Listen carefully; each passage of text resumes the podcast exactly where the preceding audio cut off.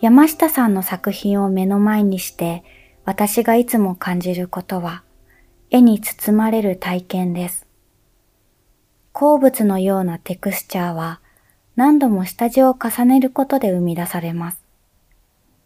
それでいて描く時の筆の動きや絵の具の質感には軽さがあり、爽やかで温かい不思議な魅力があります。山下さんは自身の中に存在する物語をキャンバスの中に描きます。そして描かれる女の子たちもまた山下さんの作品とともに成長していきます。今回出展される作品のタイトルを眺めているだけでも何か物語が遠くの方から聞こえてきそうです。最近出版されたばかりの画集とともにお楽しみください。